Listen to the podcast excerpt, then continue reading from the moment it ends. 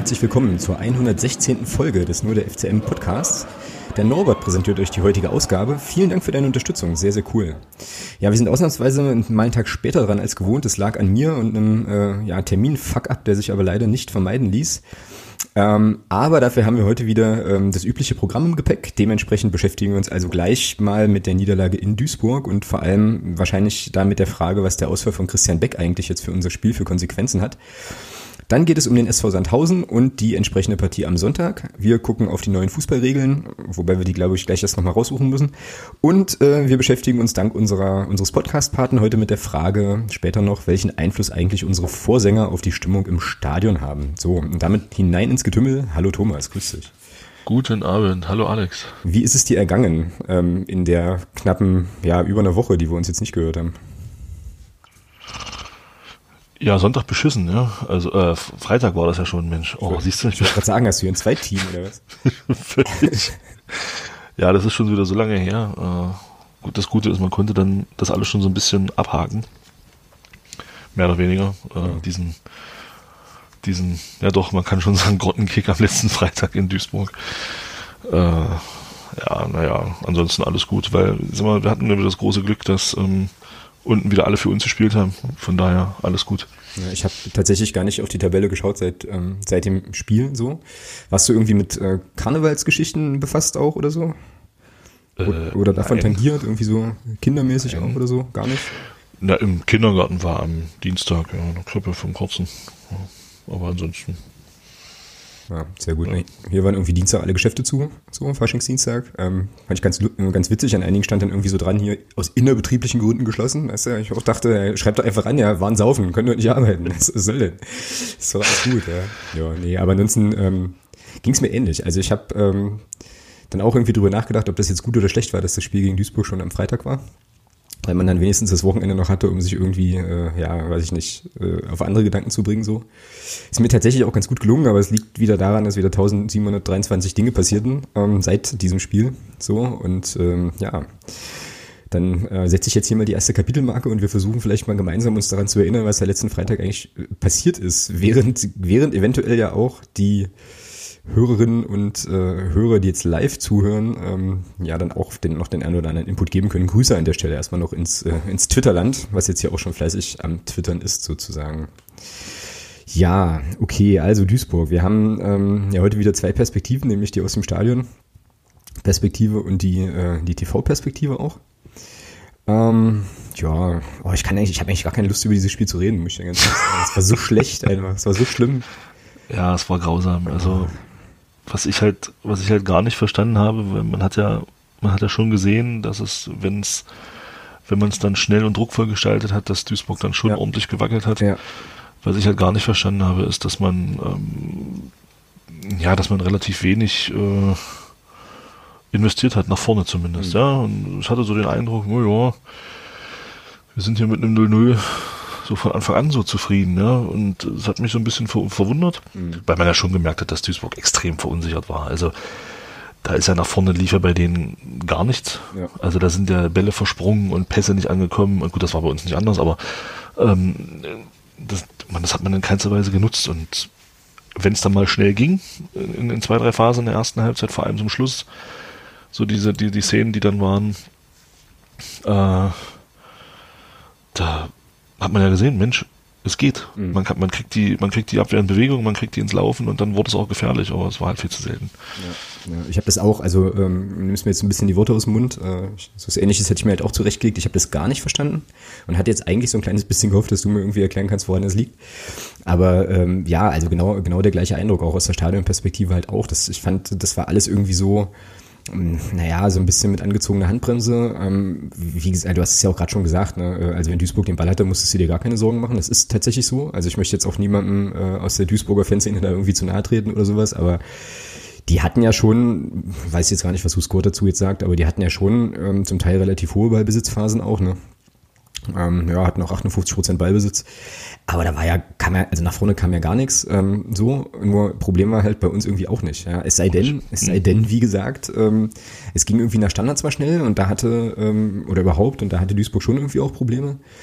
Ja, und ich lehne mich jetzt mal weit aus dem Fenster und würde sagen, als mit einem mit einer Leistung wie in den Wochen davor hättest du die eigentlich packen können, locker, ja, so. Und ich habe nicht verstanden, ich habe wirklich nicht verstanden, warum das so lief irgendwie. Also ich meine, wir müssen wahrscheinlich gleich nochmal über die 22. Minute dann reden und über dieses Kopfballduell von ähm, Christian Beck mit dem ähm, Kollegen, dessen Nachname mit H beginnt und den ich gar nicht erst wage auszusprechen. Ähm, vielleicht hatte das irgendwie auch einen Effekt, aber irgendwie habe ich so gedacht, ey, du hast da, hast da so eine große Chance gehabt, ja, Duisburg eigentlich in die dritte Liga zu schießen, mehr oder weniger, dir da unten richtig Luft zu verschaffen und dann äh, läuft es so.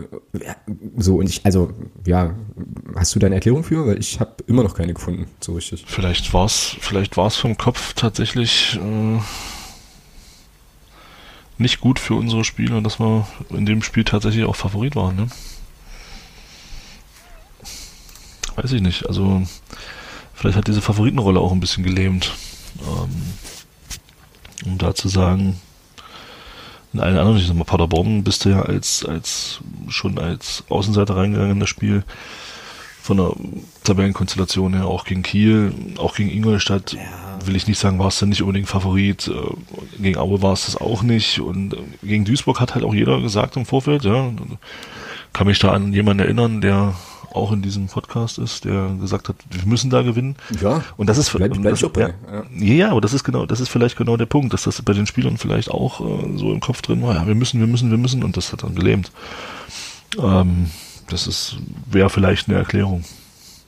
Ja, ja, könnte eine valide Erklärung sein. Jetzt habe ich ein schlechtes Gewissen. Jetzt habe ich nämlich so ein bisschen das Gefühl, dass ich da jetzt schuld dran bin irgendwie. ähm, aber äh, ja, also möglich, möglich. Ja, aber ähm, es war ja auch. Äh, ich weiß gar nicht so genau, wie ich das kategorisieren kann. Also das war ja auch, es wurde ja auch einfach wenig versucht so. Und weißt du, also was uns ja in den letzten Spielen so so stark gemacht hat, fand ich auch. Und es gab es phasenweise in dem Duisburg-Spiel schon, aber halt nicht immer. War dann eben auch das das das das ja doch recht aggressive draufgehen. Ähm, es gab auch kaum einen Umschaltmoment. Also ich weiß nicht, ob ich das nur im Stadion ähm, so wahrgenommen habe, so, aber wenn wir dann mal den Ball hatten irgendwie, dann ging's, ging mir das phasenweise viel zu langsam so. Und das sind so Sachen, wo ich mir denke, das kann doch nicht, das kann doch nicht nur daran liegen, dass du dann irgendwie im Kopf hast, hm, wir sind jetzt hier, wir sind jetzt hier Favorit, weil es sind doch so, so, so, also nee. ich dachte halt eigentlich, das wären so Automatismen inzwischen, die du halt einfach dann hast, da. Nee, nur daran lag sicherlich nicht. Also ein Grund war sicherlich auch, das war so mein Eindruck aus der TV-Perspektive, dass ähm, Duisburg defensiv das sehr, sehr ordentlich gemacht hat. Also wir sind ja kaum, wie du schon sagst, wir sind ja kaum in diese Umstellsituation gekommen. Das lag aber auch daran, dass Duisburg das hinten mit Mann und Maus verteidigt hat. Und es gab ja auch kaum so mal so Abpraller oder sowas. Immer wieder war noch ein Bein dazwischen von den Duisburgern. Die haben das hinten mit sehr, sehr viel Leidenschaft verteidigt. Und ähm, über außen ging bei uns fast gar nichts. Das war, lag halt auch daran, dass Duisburg das hinten dann recht gut gespielt hat. Und das war sicherlich auch ein Grund, dass die defensiv halt auch nicht viel zugelassen haben. Ne?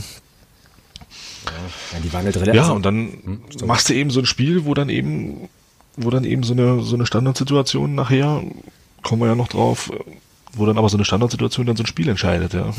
ja. Ja, und äh, der das hatte ich irgendwie dann so ein bisschen so im, in der Magengegend hatte ich das schon, als das, ähm, als der Ball da so auf dem Punkt lag. Äh, aber wir, wir müssen, glaube ich, auch vorher nochmal über die Szene davor reden, wie es überhaupt zu dem Freischuss kommen kann. Ähm, ja, naja, es stimmt schon. Also Duisburg hatte relativ häufig irgendwie äh, alle hinterm Ball, so, das stimmt.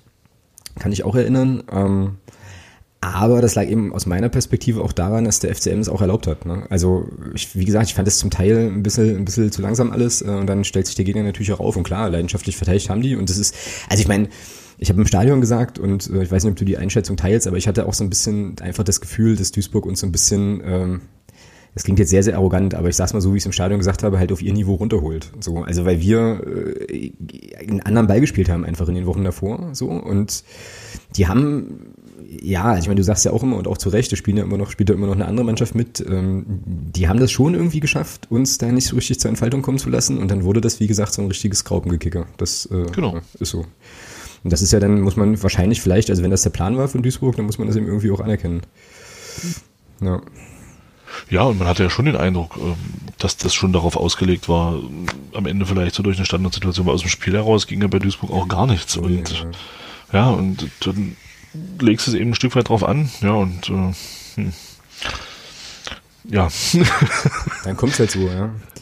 Ja, dann können wir vielleicht gleich über das, also dann lass uns doch über das Tor, was ja auch letzten Endes eine entscheidende Szene war im Spiel, lass uns doch darüber dann gleich reden. Also ähm, die Szene davor ist ja so, dass Timo Pertl, glaube ich, war es, ähm, wenn ich das richtig erinnere, eh aus meiner, aus meiner Sicht wieder von, äh, von der anderen Seite des Platzes mehr oder weniger halt eher so, so unnötig fault halt. Also ich weiß nicht, wie sich das im Fernsehen darstellte, aber. Ja, sehr unnötig. War halt irgendwie, Absolut. war halt irgendwie so ein Ding, das, das brauchst du nicht zu machen, so, und dann guckte ich so auf die Uhr und dachte mir so, gut, alles klar. dann wird's jetzt wohl klingeln. Irgendwie. Keine Ahnung warum. Manchmal hat man da so ein Bauchgefühl, ne? Und ähm, naja, dann äh, gibt's ja den Freistoß. Ich weiß, du wirst jetzt sicherlich sagen, der war wieder sehr, sehr gut getreten und so. Ich fand aber, dass ähm, in der Szene dann Marius Bülter auch recht weit weg ist von dem Gegenspieler, der da halt einläuft, äh, wo ich mir, wo ich mir dann in meiner naiven, ohne Fußballkompetenz ausgestatteten Welt äh, so denke, naja, wenn man da dem, dem einfach hinterherläuft und schneller hinterherläuft, dann kommt er da vielleicht nicht so frei zum Kopfball. Und was ich auch fand, ähm, war, dass der Loria sich halt null bewegt. So, jetzt weiß ich nicht, ob das äh, irgendwie daran lag, dass der Kopfball so klasse platziert war. Ich habe mich dann hinterher so gefragt, ob es nicht vielleicht auch Torhüter gibt, die den noch rausangeln oder so. Mhm. Nicht so? Mhm. Okay. Ja, also das, ja, das geht ja bei den Freistoß schon los, ja. Also der Gegenspieler vom, vom Timo Pertl bewegt sich vom Strafraum weg und er fault. Völlig unnötig. Also äh, weiß nicht, das, das ist dann manchmal so, das lernst du eigentlich in der Jugend, wenn der Gegner sich wegbewegt vom, vom, vom Strafraum, brauchst du nicht, brauchst du nicht faulen. ja, ähm, und er langt dahin und ja, dann liegt der Freistoß da so, aber das ist trotzdem, das ist eigentlich viel zu weit weg, das musst du eigentlich viel besser verteidigen. Ähm, der ist gut getreten, keine Frage, aber das ist, der ist lange in der Luft, ähm, der ist auch nicht irgendwie scharf getreten, der fliegt und segelt halt in den Strafraum rein. Und ja, da haben alle so ein bisschen gepennt und der Hajiri oder wie der heißt, der macht das natürlich auch stark. Der ist, der ist wirklich auch gut, der Kopfball. Er kann Loh ja nichts machen. Also selbst wenn er da fliegt, nee. Ja, also zumindest noch eine kurze, eine kurze Zuckung zeigen und irgendwie mit nee. Glück einen Fuß dran kriegen oder was auch immer, weißt du? Aber. Der war nicht, der war nicht zu halten. Naja. Okay. Ja, naja, ähm, Situation im Stadion war dann die, dass äh, aus dem Heimbereich jede Menge Bierbecher und Zeug Richtung Spielfeld flogen, die dann natürlich alle völlig am Ausrasten waren und wir uns einfach, also unsere Crew sich dann einfach umgedreht hat, ist gegangen. Ja. Also wir sind, so, also Pappe sagt sofort raus und gesagt, hier Arschlecken, Entschuldigung, ähm, Piep. Aber ey, also völlig bedient, ja, so, weil wir vor allem vorher auch schon eigentlich mit dem 0 zu 0 eher bedient waren. So, also ähm, da schon auch nicht so zufrieden waren und dachten, naja, ein Punkt ist eigentlich zu wenig hier. Tja, und dann, äh, dann schlägt's da ein, ja. Und ich dachte mir so, es ist doch wohl nicht euer Ernst jetzt echt. Also, naja. Ja, sehr, sehr schwierig. Ähm, ich überlege jetzt gerade noch, ob wir vielleicht auch noch positive Dinge finden können in unserem Spiel, um dann eben nicht die ganze Zeit nur zu maulen. Ähm, ja, also Gegentor haben wir jetzt schon besprochen. Es gab noch äh, aus meiner Sicht, zumindest was die Saison-Zusammenfassung zeigte, das konnte ich von meiner Position aus auch nicht so gut sehen, einen Elfmeter, den wir hätten kriegen müssen. Mm -mm. Nee? Fernsehposition mm. sagt das anders. Also ich habe ich hab da einen Fuß im Gesicht von Tobi Müller gesehen. Nein, für, also für mich, nee. Also, das ist ein, das ist also kein Muss-Elfmeter, für mich ist das ein Kann-Elfmeter. Okay. Aus der, aus der Szene, die man dann, die man dann dank Wiederholung sieht. Ähm, also er spielt schon klar den Ball vorher. Okay. Ähm, ja, der Fuß ist hoch, ja, absolut. Aber er spielt vorher ganz klar den Ball und der Ball ist, ist weg und dann ist Tobi Müller erst da. Okay. Also es war keine, keine, keine Situation, keine Szene, Kampf um Ball der Ball war schon weg und in dem Moment ist der Kopf und, und der berührt ihn dann halt leicht im Gesicht. Also für mich war das in dem Moment, wo ich es dann, wo ich dann so gesehen habe, habe ich auch gesagt, nee, musste nicht pfeifen. Okay. Ja, ich muss, nee. äh, ich muss ehrlich sagen, dass ich es im Stadion äh, gar nicht richtig gesehen habe. Also im Stadion war das so, dass da natürlich ein Haufen Menschen noch, also jetzt nicht im Block, sondern halt auf dem Spielfeld, so vor unserer Sichtachse, äh, noch ein Haufen Menschen davor standen. Ich habe dann nur gesehen, dass es irgendwie Aufregung äh, gab und ich hatte erst gedacht, okay, irgendwie Hand oder so. Ähm, und habe es dann wirklich auch erst in der Wiederholung mir dann nochmal anschauen können. Ähm, so und fand dann so, ja, hätte man geben können. Wobei. Ähm, können, ja, genau. Ja, auch so, wobei ich, muss. Okay. Mm. Wobei ich ja dann auch immer äh, mich schwer tue, damit zu sagen, halt, naja, wir haben das Spiel jetzt verloren, weil wir den Elfmeter nicht bekommen haben. Das ist natürlich Blödsinn. Und das Spiel verloren, weil wir zu wenig, zu wenig äh, investiert genau. haben aus meiner Sicht. Und weil wir ein Gegentor kriegen. ja, genau. Und weil wir halt ein Gegentor kriegen, ganz genau. Ja, und dann gab's halt noch diese, äh, ich weiß gar nicht, welche Spiele das war, aber irgendjemand, der äh, bei Dennis Erdmann noch, äh, also nachgeguckt hat, ob noch alles so an seinem Platz ist, ne? So. Ja, der Nielsen, ja, der hatte, der hat eigentlich das ganze Spiel auch so um eine, eine oder andere Karte gebettelt. Der ging mir so ein bisschen auf den Sender zum Schluss. Mhm.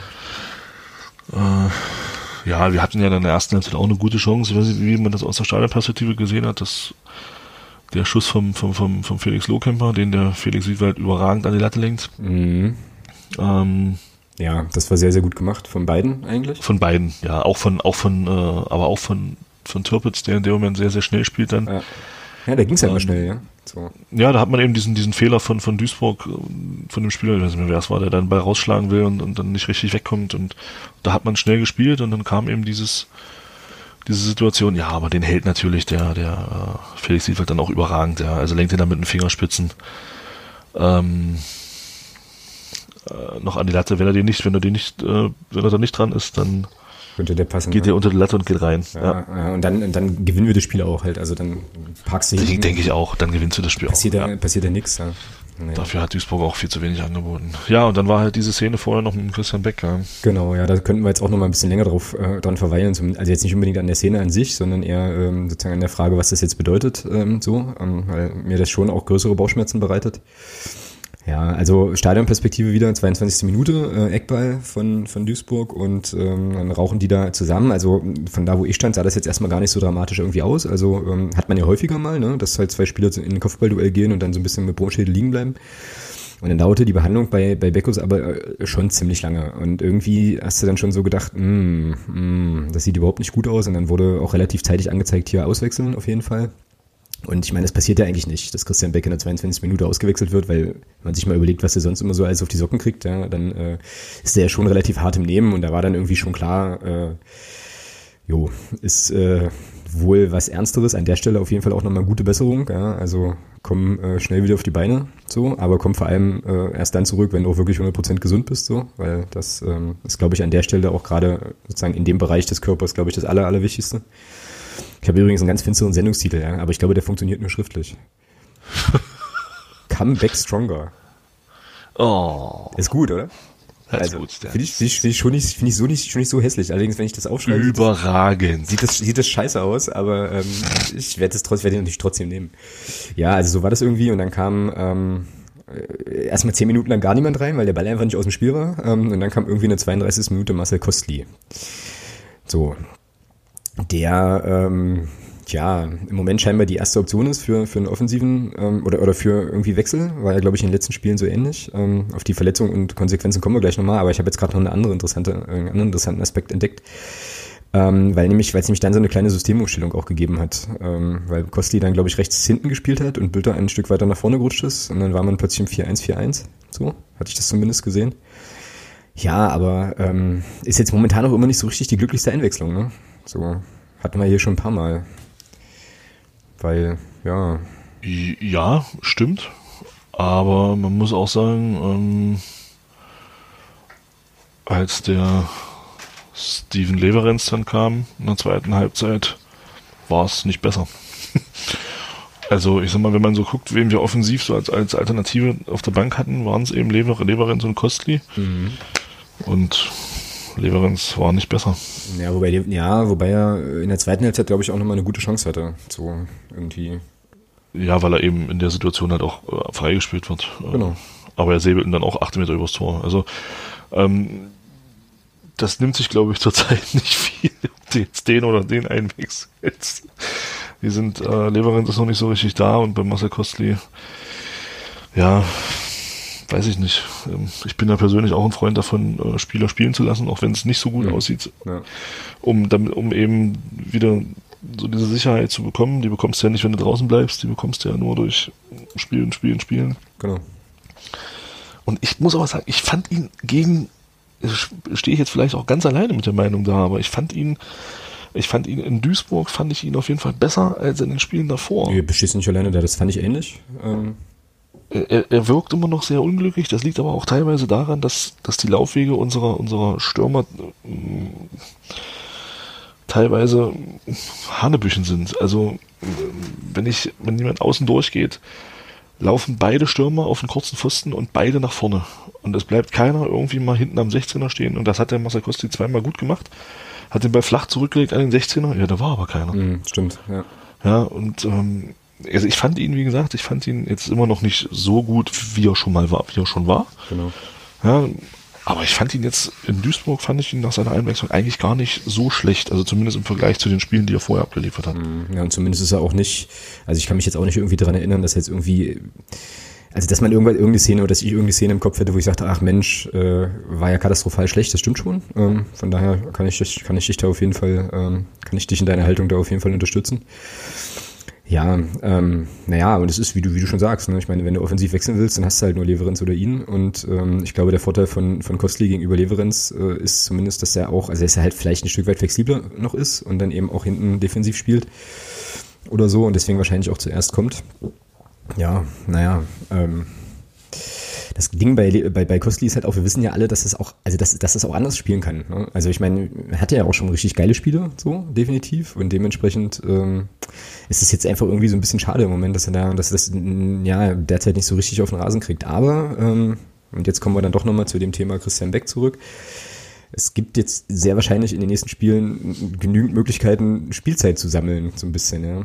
Ähm, weil, ja weil ich weiß nicht, was jetzt der, der, die letzte Wasserstandsmeldung ist. Vom Verein habe ich da offiziell noch nichts gelesen, meine ich, ähm, wie lange die Ausfallzeit jetzt konkret sein, also prognostiziert ist. Das kann man auch noch nicht sagen. Das ist,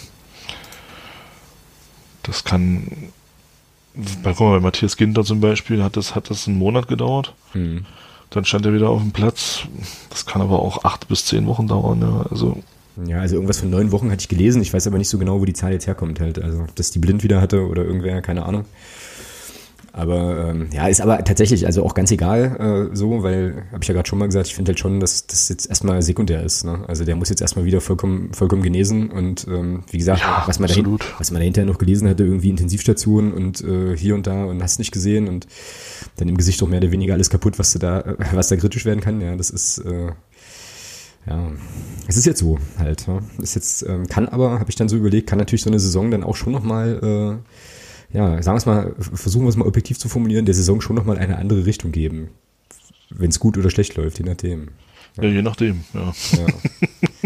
Ja, wir hatten uns jetzt gerade im Vorgespräch schon so ein kleines bisschen drüber unterhalten, was das jetzt eigentlich heißt, also was wir da jetzt konkret verlieren. Ich meine, du hast gemeint, acht Tore und sechs Vorlagen oder so? Ja, acht Tore, sechs Vorlagen. Defensiv Stärke beim Kopfball, offensiv Stärke beim Kopfball, viel, viel Laufarbeit. Ähm, da fehlt schon, geht uns schon richtig was verloren. Also würdest du so weit gehen zu sagen, ähm, dass Christian Beck schon ein zentraler Punkt ja, in unserem Spiel natürlich. ist? Natürlich. Na, absolut. Ja. Absolut. Also ich Scheiße, ich habe jetzt, hab jetzt, gehofft, dass du mich da jetzt so ein bisschen bremst, so weil ich das Gefühl nämlich auch habe und ähm, mh, naja. Okay. Also ich habe ich habe ich habe ein ganz beschissenes Gefühl, weil Christian Beck schon sehr sehr wichtig ist. Mhm.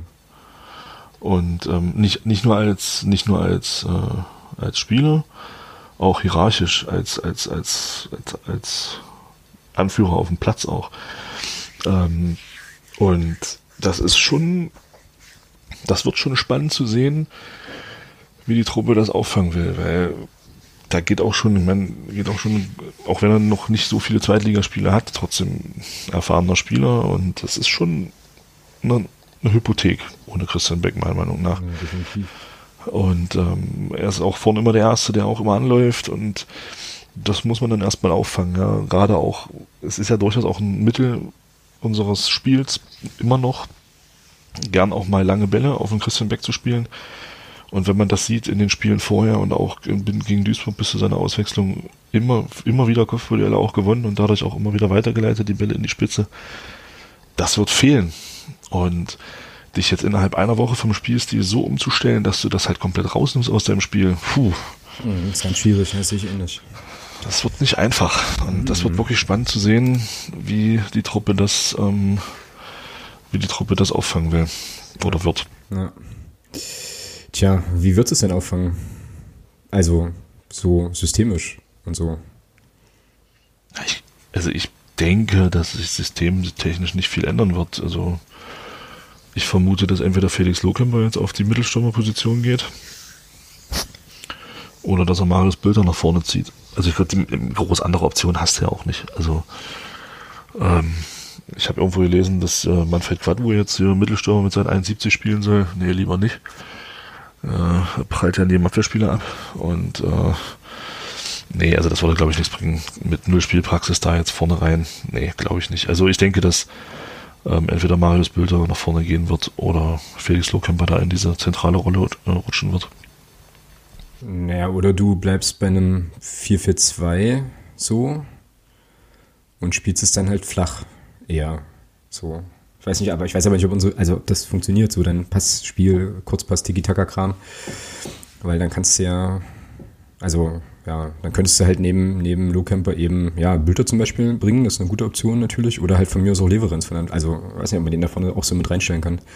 Dann brauchst du halt hinten raus nicht so viel zu verändern, weißt du? Du brauchst ja, brauchst ja nicht. Du kannst ja, wie gesagt, entweder du ziehst Lohkemper ähm, vorne auf die Mittelstürmerposition, spielst ja trotzdem mit zwei Stürmern und lässt, was weiß ich, Kostli oder Leverenz hängen spielen. Mhm. Oder ziehst Marius Bülter nach vorne und spielst mit Marcel Kostli hinten rechts oder, oder Nils Butzen hinten rechts. Also mhm. du brauchst ja nicht viel ändern. Ja, genau. Es ist ja nur ein Spieler, aber es ist halt ein sehr, sehr wichtiger Spieler. Mhm. Ja, das ist jetzt halt echt spannend, ja, weil äh, klar, äh, Marius Bülter mit seiner Robustheit, der könnte passen da vorne, allerdings verlierst du dann natürlich sozusagen die andere große Stärke, die er hat, nämlich das Dribbling und äh, die Überraschungsmomente, die er dann eben auch bringt über die Flügel. Über den. Ja, aber das, das schaltest du ja nicht aus. Ähm, wenn du siehst, Christian Beck taucht ja auch öfter mal auf der linken Seite auf, also die Spieler rotieren ja vorne auch. Mhm.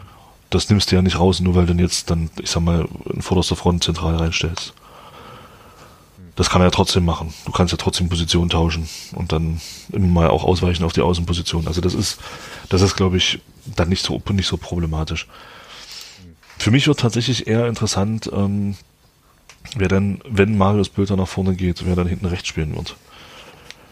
Ja gut, da ist jetzt aus meiner Sicht erstmal ähm, Marcel Kostli die tatsächlich erste Option. Ähm, einfach aus dem, also aus dem einfachen Grund, dass er jetzt, glaube ich, wie gesagt, immer der erste Einwechselspieler war und dann auch auf die Position ging. Ähm, man dann sozusagen im Spiel auch ein bisschen getauscht hat. Also wäre das jetzt für mich erstmal naheliegend, aber natürlich kannst du, äh, kannst du da Nils Butzen auch bringen, der dann defensiv ja def also auf jeden Fall gut absichern kann, der dann aber dir eben nicht so den Schub nach vorne bringt, ne, den du vielleicht durch einen Marcel Kostli kriegst. So. Ja, spannendes Puzzle, spannende Puzzlearbeit auf jeden Fall für unseren Trainer. Und das werden wir dann gegen den SV Sandhausen ja definitiv äh, sehen können, wie das dann so ist. Aber ich teile dein, dein ungutes Gefühl irgendwie. So. Ich meine, ich würde mich riesig freuen. Ich glaube, aber alle, wenn, wenn, wenn das alles ganz anders kommt, als ich das gerade gesagt habe, aber ich fürchte, dass uns mit dem Christian Beck ein ganz, ganz zentraler Baustein da vorne verloren gegangen ist. Ja, also ich glaube, das kann man so sagen. Ja. Also schon allein, wir haben es ja gerade schon ein bisschen durchdekliniert, also schon allein auch aufgrund der Aktion, die er eben sonst noch macht, ja, wenn du jetzt halt quasi von den, von den Toren und Vorlagen mal absiehst, das ist ja auch ein Spieler, der, das hatten wir auch schon ganz, ganz häufig, der ja eben auch so Lücken reißen kann, der dann auch Aufmerksamkeit der Defensive kriegt, auch in der zweiten und Liga. bindet immer zwei Spieler. Ganz genau. Das ist genau der Punkt. Ganz ja. genau. So, und ähm, ja, naja, mal gucken. Jetzt gibt's hier auf äh, Twitter gibt's auf jeden Fall auch einige äh, Ideen, wie man die Aufstellung verändern könnte. Dirk schreibt jetzt gerade Butzen rein, Bilder nach vorne, das wäre ja dann deine Variante. Ähm, der Ed Leuchtikin sagt, äh, Lohkemper als Mittelstürmer. Bilder wäre verschenkt in der Position, ist sich eigentlich ähnlich. Naja, es ist auf jeden, wird auf jeden Fall spannend, aber jetzt bringe ich hier wieder den Zweckoptimismus und sage, dass, ähm, naja, dass es jetzt halt vielleicht eine Möglichkeit gibt, wieder für andere Spieler, äh, so blöd es eben ist, ja, die halt auch zu nutzen. Also ich meine, Quattro hast du genannt, der könnte def definitiv mal auf eine Bank rutschen wieder ähm, jetzt mm. und mm. dann bringst du den halt irgendwie mal, wirfst du mal rein, Kostli kriegt vielleicht ein bisschen mehr Spielzeit. Also deswegen sagte ich vorhin, das kann auch in eine ganz andere Richtung gehen, ja, dass das halt dann vielleicht sozusagen das Ding ist, was uns jetzt nochmal ja, meine grenzenlosen Naivität sozusagen auf ein neues fußballerisches Level bringt, weil wir es einfach, weil einfach andere Dinge machen und plötzlich stellen alle fest, dass es funktioniert.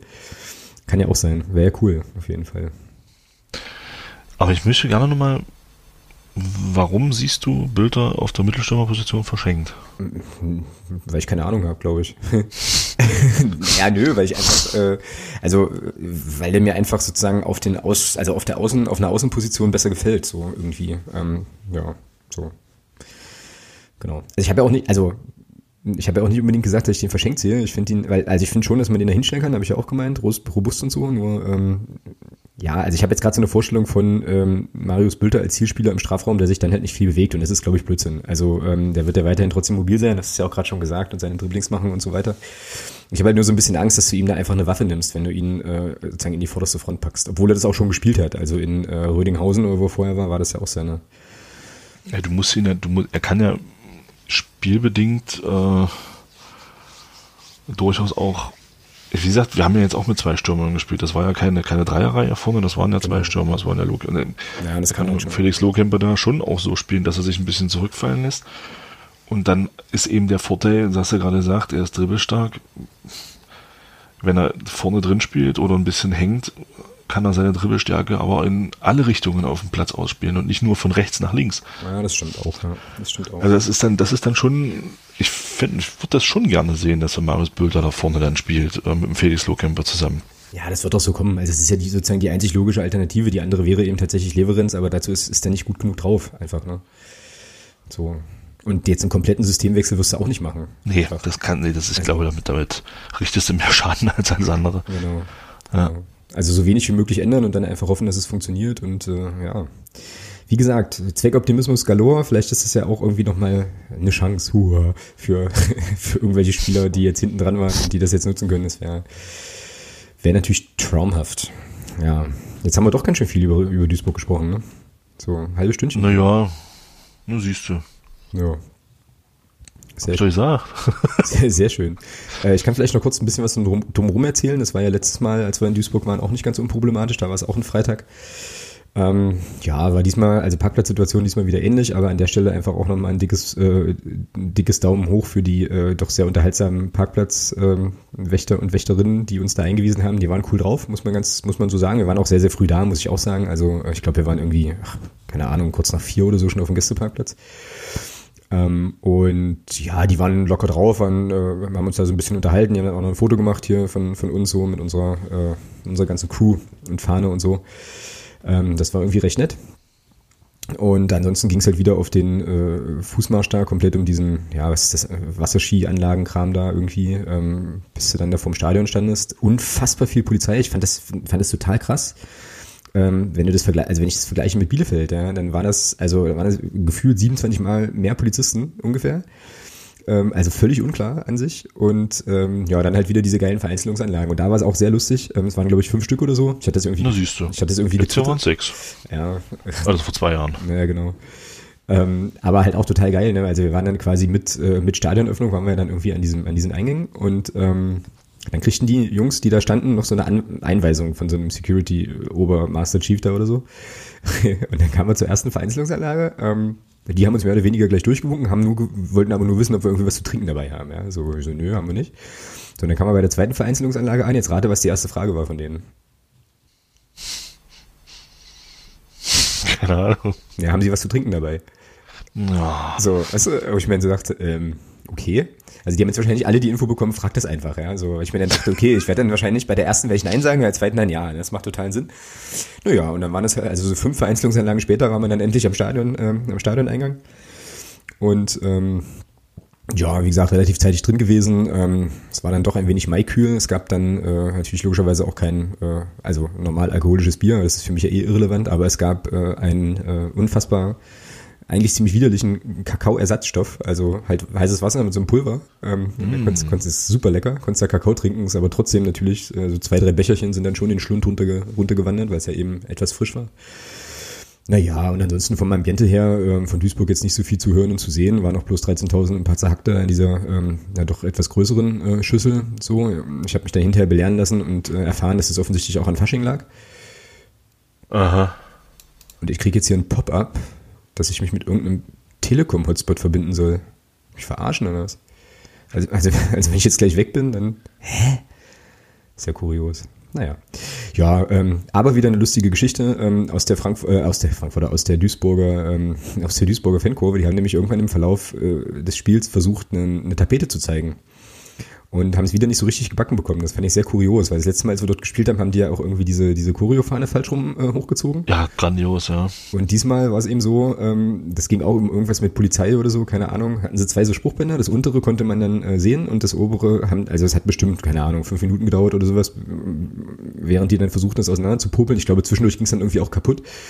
Ähm, und äh, ja, das, da musste ich ein bisschen schmunzeln, muss ich ganz ehrlich sagen, weil ich mir sagte, Mensch, das ist, äh, scheint da öfter zu funktionieren, also öfter nicht zu funktionieren. Ähm, so. Naja. Das war also dann der Ausflug nach, äh, nach Duisburg dann. Ich hatte noch eine sehr coole Rückfahrt, kann ich an der Stelle vielleicht auch noch, äh, auch noch kurz sagen, ähm, mit einem sehr coolen Gesprächspartner. Grüße an der Stelle nochmal. Das war also auch recht lauschig. naja, ähm, oh, und dann waren wir halt mitten in der Nacht irgendwann wieder zu Hause. Ja. Wie das denn eben immer so ist. Genau. Ja, genau. genau. Soll reichen, oder? Ja.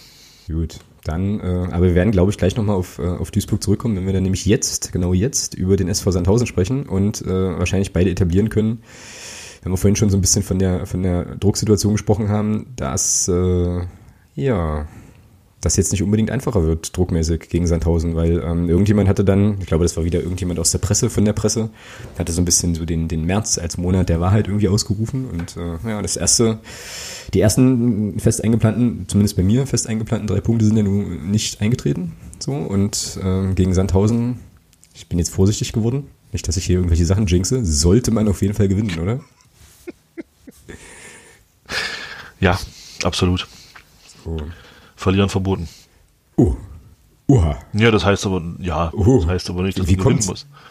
Ja, gegen Sandhausen solltest du jetzt nicht verlieren. Also ich glaube, da sind wir uns einig, oder? Also wenn du die jetzt auch wieder reinholst da unten, das reicht mir schon, dass wir Duisburg wieder mit unten äh, dazugeholt haben. Jetzt muss ich mir doch nochmal die Tabelle angucken, siehst du?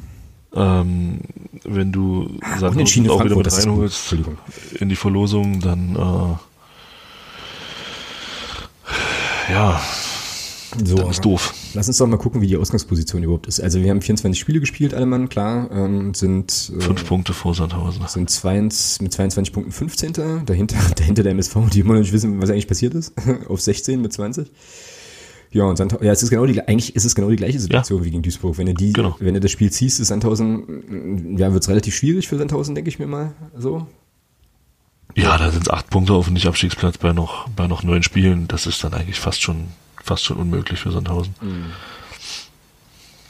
Ich, ja. ich gucke gerade noch mal ein Stück nach oben, wie es bei Paderborn aussieht, weil ich mich vorhin, übrigens, ein kurzer Einschub, ähm, große, große Podcast-Empfehlung angefangen habe mit dem Padercast mit Steffen Baumgart.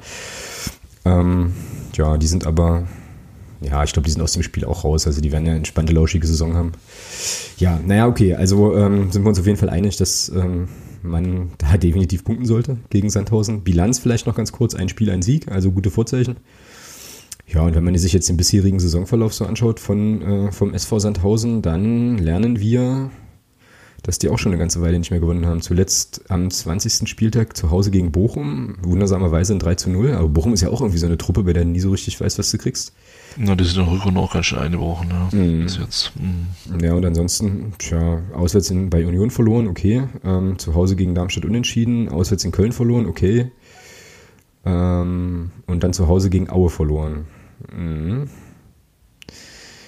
Ja, jetzt auswärts bei uns. Dann geht es für die zu Hause gegen Pauli auswärts äh, in Ingolstadt. Ja, ist auch ein Restprogramm, was nicht so, sicherlich nicht so einfach ist. Also die werden, ich habe vorhin mir ein paar Tweets durchgelesen ähm, vom, von der Pressekonferenz, die werden also auch, da war auch die Rede von Reaktion zeigen und bla und, und, und, und tralala und also ja, was wird denn das für ein Spiel? Weil Sandhausen kann sich eigentlich auch, also Sandhausen muss ja eigentlich auch kommen, ja? Oder werden die uns den Ball geben und sagen halt hier, wir kontern? Ja. Also ich habe so eine, ja, also ich denke, dass es so ein Gegurkel wird wie im Hinspiel. Ähm, das ist, ja, keiner will verlieren, da will keiner einen Fehler machen. So, so ein Spiel wirst du auch sehen. Ähm, ich glaube, wer da das erste Tor schießt, gewinnt.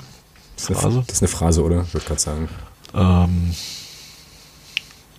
und ansonsten denke ich nicht, dass das äh, fußballerisch ein Leckerbissen wird. Mhm. Dafür geht es für beide Mannschaften um zu viel und da wird der Kopf eine große Rolle spielen. Mhm. Verlieren verboten ist übrigens, wird, wird jetzt hier als Sendungstitel vorgeschlagen. Ich habe aber jetzt in meinem Kopf schon etabliert, dass Comeback Stronger es auf jeden Fall werden muss. Weil es so schlecht ist einfach als Wortspiel, dass ich das einfach mal bringen muss. Ähm, aber das sind auch so, das sind aber auch so Sendungstitel so im Rasenfunkformat, die haben sowas häufiger, glaube ich. Hummer mal, Hummer mal, ja. nee, das war, ach nee, das war 93. Äh, keine Ahnung, 93 habe ich schon tatsächlich ein Weilchen nicht mehr reingehört. Grüße an die 93 Ultras, von denen ich einen Aufkleber hier in Gießen entdeckte ähm, und mich irgendwie freute. Ja, ja, das könnte schon sein, ne? Also, dass dann Tausender, ähm, ja, dass, die, dass das beide so ein bisschen unsicher ähm, oder, oder vorsichtig äh, agieren werden, wobei ich ja immer finde, dass wir zu Hause einfach auch mutig auftreten müssen. Das ist ja das, was der Oenning auch dauernd sagt eigentlich. Ähm, deswegen glaube ich auch mit dem Spiel in Duisburg auch äh, genau aus dem Grund heraus auch nicht so super zufrieden war, weil da der Mut ein bisschen gefehlt hat. Ja, aber zu Hause äh, gegen so einen Gegner, also sorry, da muss Wucht, da muss Wucht kommen, da muss auch Wucht von den Rängen kommen, definitiv. Und da muss gleich, das habe ich auch geschrieben, glaube ich, in meinem Spielbericht so, da muss gleich von Anfang an muss da klar sein, dass es für Sandhausener gar nichts zu holen gibt an dem Nachmittag. Also irgendwie, weiß ich nicht wie, aber du musst den, also keine Ahnung, Dennis Erdmann äh, gleich in der ersten Minute gelbe Karte von mir aus, weil er irgendeinen umhaut. Keine Ahnung wie, aber ähm, das äh, so, weißt du, also erstmal etablieren, wer hier, wer hier Herr im Haus ist und ähm, dann halt mal schauen. Ja, ich weiß überhaupt gar nicht. Also Sandhausen ist auch so eine Mannschaft, da weiß ich nichts drüber. Äh, so, ob die jetzt irgendwie schnelle Spieler haben, die gut sind im irgendwie Konterspiel, wie auch immer. Schleusen. Spielt ein gewiss, da spielt ein gewisser Schleusener, ja. Genau. genau. Und ein gewisser Schulen, ein gewisser Marcel Schulen spielt dann noch. Ja, im Tor, ne? Genau. Den kennt man. Und der Trainer ist der Trainer, gegen den wir einen Aufstieg klar gemacht haben letztes Jahr. Stimmt, genau. Ach ja, und hier Jesper Verlat, ehemals Werder. Kennt man vielleicht noch. Dennis Diekmeyer? Dennis, ja, ja, die haben sie in der Winterpause geholt. Der Dennis, der Dennis Diekmeyer. Der Dennis Diekmeyer, der beim HSV war, genau. Ja, ach so. Okay. Ja, ja, ansonsten sagen wir, den Tafferzofer könnte man noch kennen, von Würzburg, so. Dann gibt es hier einen Spieler, der von dem unersprechlichen Verein kam. Hm. Ja, wie gesagt, Schleusener ist halt so der, den man kennt, aber der schnellste ist der irgendwie auch nicht. Naja, Tja, also meinst du, wird kein Leckerbissen? Ist das der Ajani, der da spielt? Nee. Hm, Zenga. Zenga, ach so. Oder Jenga, Zenga, wie auch immer. Zenga, hm. Nee, der kam aus, der kam im Winter vom, aus dem Süden. Nee, der ist geliehen. Nevermind, der kam im Sommer schon. Ja. Egal, es interessiert uns das Leid von irgendwelchen unbedeutenden Dorfclubs im Süden Sachsen-Anhalts. Ja. So. Okay, ähm, ja, dann äh, kommen wir jetzt natürlich zu der spannenden Frage, wie stellen wir denn auf, wer spielt? So, also Lorian Tor ist irgendwie klar, wahrscheinlich wird Timo, per also wir bleiben bei der Viererkette sicherlich, haben wir gesagt. Äh, ja, das denke ich, da wird sich nichts ändern. Naja, ähm, also Pertel links. Also nichts ändern im Sinne von, von, von, Ausrichtung. von Grundaufstellung. Mhm. Also Pertel links. Ja, denke ich auch. Müller Erde, klar. So und rechts wird es dann spannend, ne? Also Kostli oder was?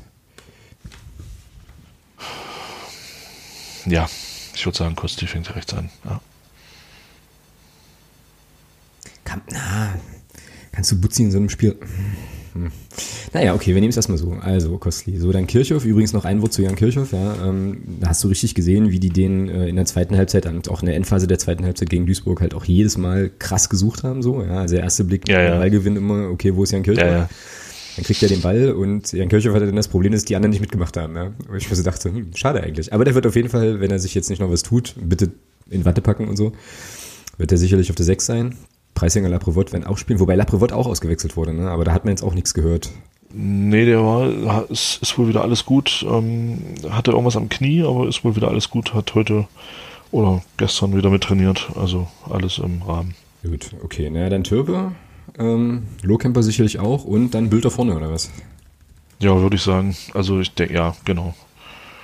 Lohkemper und Bilder als Stürmer. Vielleicht, du vielleicht sogar, vielleicht wird es tatsächlich ein 4-3-3, ähm, dass Türpe dann nach rechts geht und Bilder über, über links und äh, Lohkemper dann als zentraler Stürmer. Wer weiß, vielleicht stellt er auch so auf. 4-3-3 wäre aber schon ein ganz schön offensives Ding, ne? Oder? Sagt man das nicht so?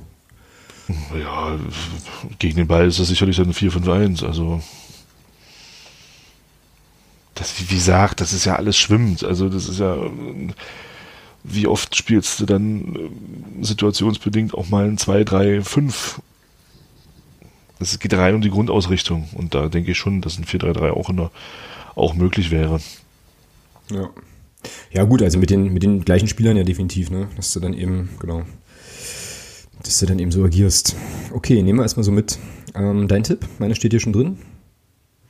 Deiner steht schon drin. Soll ich anfangen? Ich fange mal an. Ich sage, es wird ein 1-0.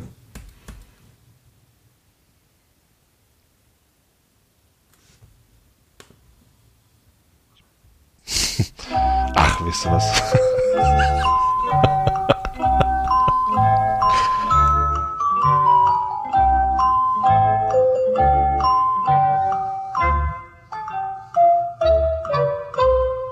Und? Was ist ein 4 zu 1? Ernsthaft jetzt? Ja. Okay.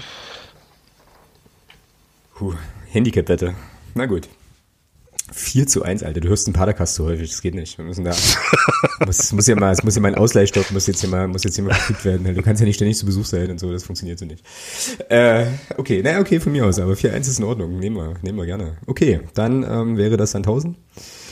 Und ähm, tja, wir kommen zu Neues von Reinhardt und haben uns kurz vor dem Sendungsbeginn dazu entschieden, nein, eigentlich hast du es vorgeschlagen und ich habe nicht widersprochen, dass, dass das Thema Nationalmannschaft hier auf den Zettel kommen muss. Ähm, ich glaube, du spielst an auf die potenzielle Ausbotung von diesen Bayern-Spielern die das jetzt nicht so geil aufgenommen haben. Ähm, aber ähm, ich habe da wieder nur, äh, ja, aus Gründen nur so mit einem Dreiviertelauge drauf geguckt. Äh, ja, ich auch. Mal, ich dachte nur, dass man es vielleicht kurz. Äh, naja, Müller, Hummels und Boateng sind ja scheinbar jetzt raus. Ja. Ja, aber jetzt erklär mir bitte nochmal ganz kurz, wie das gelaufen ist, weil irgendwie haben, haben sich die Bayern wohl darüber aufgeregt, dass, das, also dass die Art und Weise kacke war, aber so wie ich das gesehen habe oder gehört habe, war es doch so, die sind da hingefahren, haben mit den Spielern gesprochen und haben dann eine PK gegeben. Wo ist das Problem? Eben. Also, also der, der Jogi Löw war wohl in München okay. und hat es den Spielern persönlich gesagt. Was ich persönlich jetzt immer noch besser finde, ja. als, äh, als sie einfach zu, nicht mehr zu nominieren. Ja, ne? ja meine Meinung. Also ich finde, ja, das ist halt Bayern München. Ähm, ich, es hat mich schon gewundert, dass sie nicht wieder mit dem Grundgesetz um die Ecke gekommen sind. Hm. Ähm, die Würde der Bayern ist unantastbar, meinst du? Äh, genau, und äh, wieder irgendwas erzählt hätten von wegen, die Würde der Bayern-Spieler ist unantastbar oder so. Ähm, da kann man schon mal ganz zufrieden sein dann.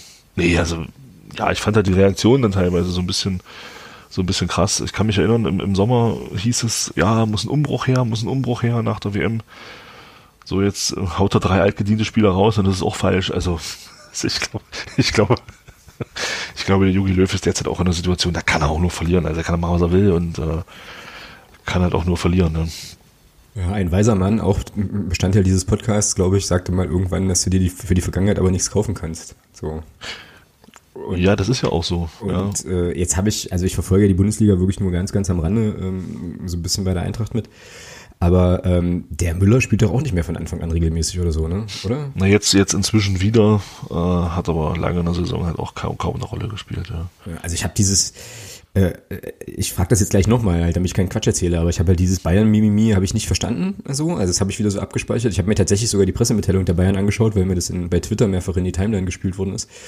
Aber ähm, äh, ich habe das Problem nicht verstanden. Ich habe einfach das Problem nicht verstanden, so. Und äh, ja. ja genau, so es gibt, okay, dann gibt's wahrscheinlich, wahrscheinlich einfach keins, ja. Und äh, es liegt nicht an uns, sondern es liegt einfach an, äh, am FC Bayern München. Nein, das, ja, das ist halt eine Woche vor dem Spiel gegen Liverpool. Jetzt bringen sie und bringt der Jogi Löw dann Unruhe rein und wo ich mir sage, hä, was hat denn das Liverpool-Spiel damit zu tun, dass die jetzt nicht mehr Nationalmannschaft spielen? So ein Schwachsinn. Naja, gut. Egal.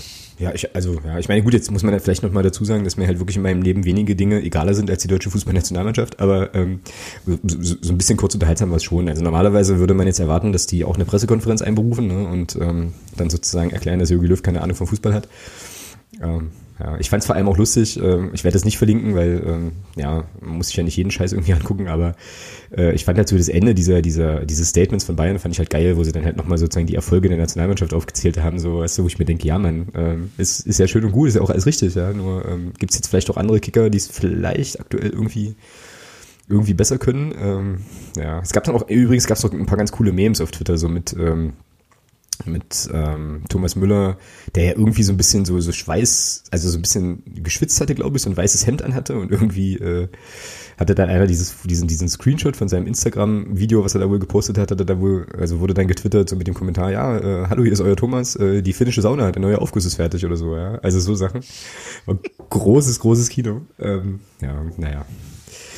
Tja, dann ist das jetzt so. Dann haben die jetzt ein bisschen mehr Zeit, ist doch aber auch nicht so schlecht. Dann kann Jerome Boateng sich halt um Boa kümmern in sein äh, Lifestyle-Magazin und Thomas Müller kann Thomas Müller Dinge tun. Ähm, ja, und Mats Hummels, weiß ich nicht, was der dann macht. Ja, naja. Alles nicht so schlimm, glaube ich. Nee, ist es auch nicht. Gut, na dann lass uns an dem Thema auch nicht weiter verweilen. Und äh, ich weiß nicht, hast du noch was anderes aus der äh, DFB-Kategorie? Na, unsere Strafe wurde in Anführungsstrichen reduziert. Das, Zum Unionsspiel. Ja, das stimmt. Wir müssen jetzt nicht mehr also müssen schon noch 66.000 Euro aufbringen, aber eben 44.000 Strafe und 22.000 dürfen für präventive Maßnahmen genutzt werden, wie immer die aussehen sollen. Mhm, irgendjemand in der Unterstützergruppe schrieb dann ja gleich, ähm, ja, halt Weihnachtsfeier, ne? So, beim DFB, weil die machen ja gerne opulentere Partys offenbar.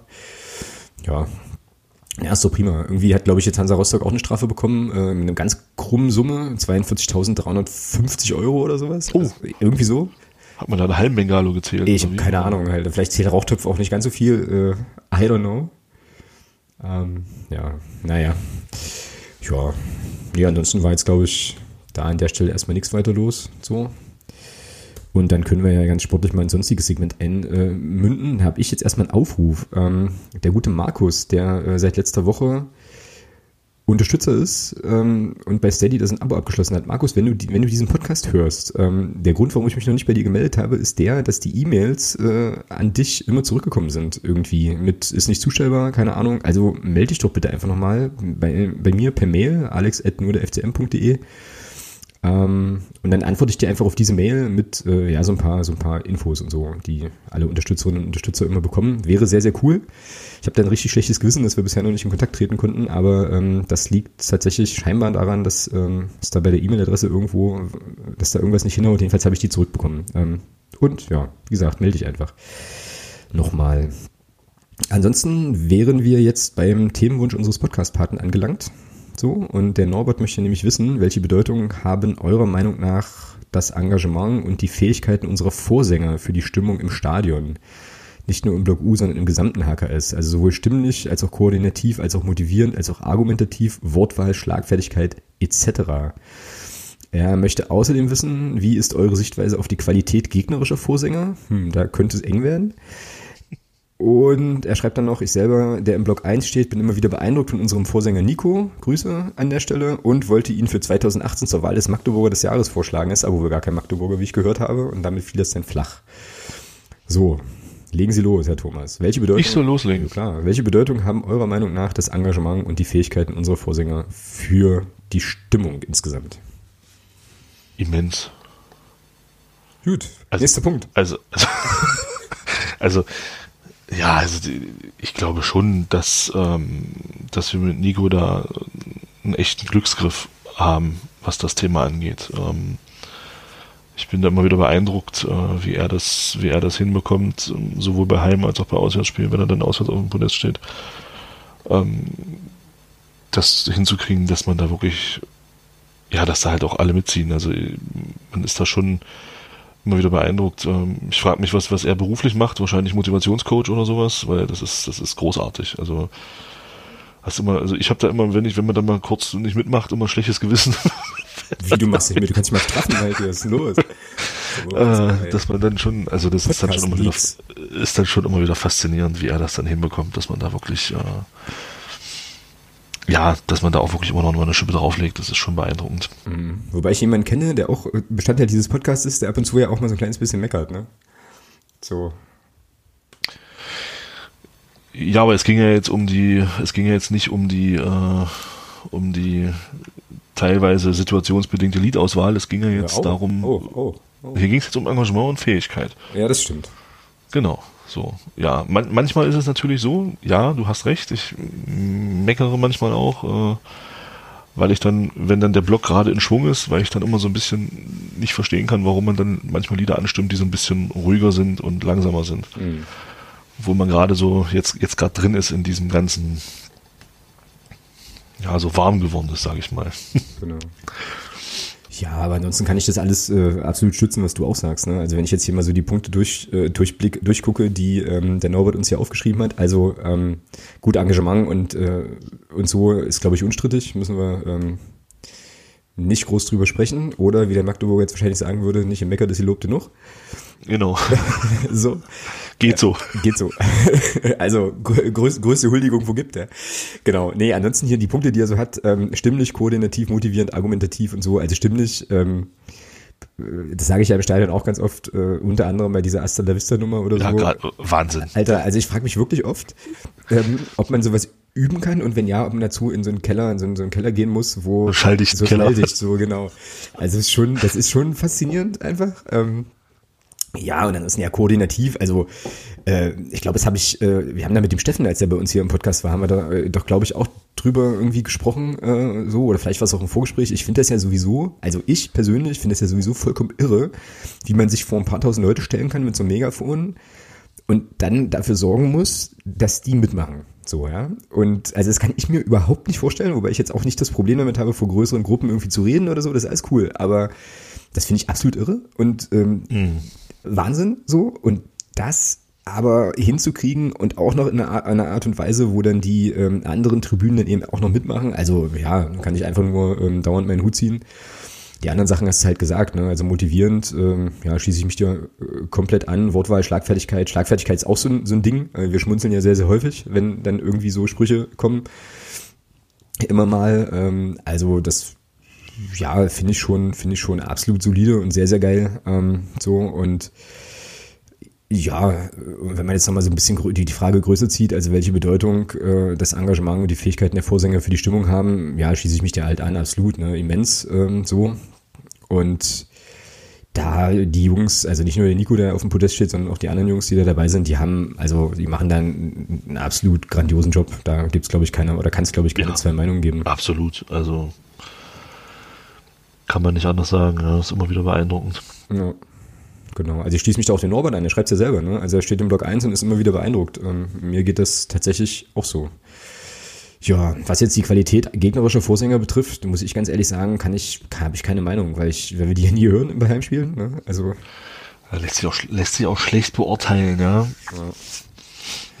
Ja, naja, und so viele andere Spiele sehe ich halt nicht. Also es ist ja wirklich mal, also wirklich relativ selten, dass ich mal äh, sozusagen jetzt in einem größeren Kontext mal, mal andere Spiele dann sehe wo man das vielleicht mal, ähm, ja, mal mitbekommen hätte oder so. Aber jetzt bei unseren Spielen, wie gesagt, wir stehen ja immer im Block. Das heißt, du hörst dann ähm, die gegnerische Kurve in den allermeisten Fällen sowieso äh, kaum und wenn, dann auch jetzt nicht unbedingt den, sozusagen die Vorsänger. Ähm, aber was man definitiv mal sagen kann, ist, dass mein Eindruck so ist, dass es wenige gegnerische Fanszenen gibt, wo die Mitmachquote derart hoch ist wie bei uns. Also ich gucke da zum Beispiel nach Rostock, ne, bei allem Respekt. Hm, Rostock zum Beispiel, ja. Also ist so Fakt, die da machen weit über 90 Prozent mit. Ähm, ja, Dynamo kann ich jetzt, Dynamo kann ich jetzt nicht so nicht so richtig einschätzen, weil da kenne ich das Heimspiel nicht, Heimspielatmosphäre nicht. Auswärts auf jeden Fall sehr solide, klar. Ja, ansonsten ja, muss ich aber auch ganz ehrlich sagen, ist mir jetzt auch egal. Also so, weißt du, also die äh, werden da schon ihr Ding machen, wobei ich aber auch nochmal vereinsübergreifend äh, sagen muss, also das, was ich jetzt gerade über unsere äh, Jungs auf dem Podest gesagt habe, äh, gilt natürlich immer. Ne? Also ich äh, finde es immer krass, wenn man sich vor mehrere tausend Leute stellt und dann da anfängt anzuheizen.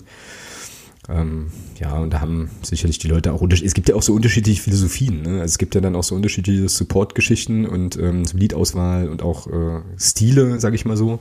Ja. Und ich ja. glaube, davon ist eben auch ganz stark abhängig, wie das dann da so, wie das dann da so ist. Ja, so viel dazu, oder? Hast du noch was zu ergänzen? Nö. Was sagt denn Twitter eigentlich zu dem Thema?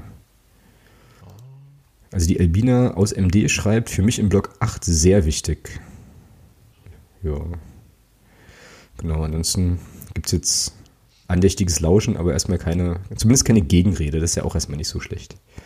Es gibt übrigens noch ein neues sonstiges Thema was uns die, was uns die Diana, die sich damit auch ganz hart um die Hörerin der Woche beworben hat, gerade ähm, hier noch in, in die Timeline gespült hat. Jetzt bin ich allerdings nicht sicher, ob das nicht möglicherweise jemand anderes schon vorher mal hatte. Ähm, na, der Marcel Wotan hatte das auch, aber die Diana hat den Artikel dazu. Der ähm, Andreas Petersen ist wohl gesperrt worden wegen Manipulationskram.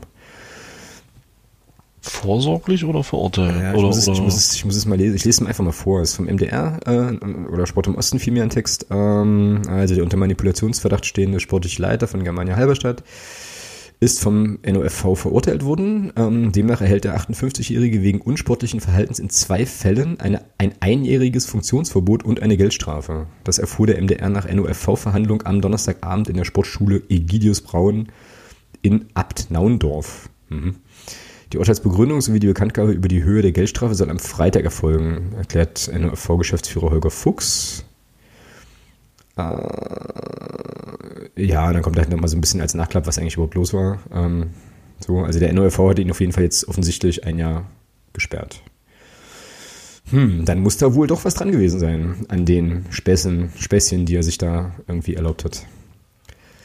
Ja, aber es geht aus dem Artikel nicht hervor. Ähm, Gibt es da jetzt stichhaltige Beweise dafür oder hat man ihn jetzt aufgrund der Indizien, die es gibt, da verurteilt? Kann ich Ja. dir nicht sagen. Also das ist jetzt alles, Genau, also das ist halt- das habe ich jetzt, also das, was ich vorgelesen, ist, glaube ich, auch relativ frisch so. Also es kam, glaube ich, gerade erst. Ähm, also ist wahrscheinlich so ein Punkt von wir berichten weiter.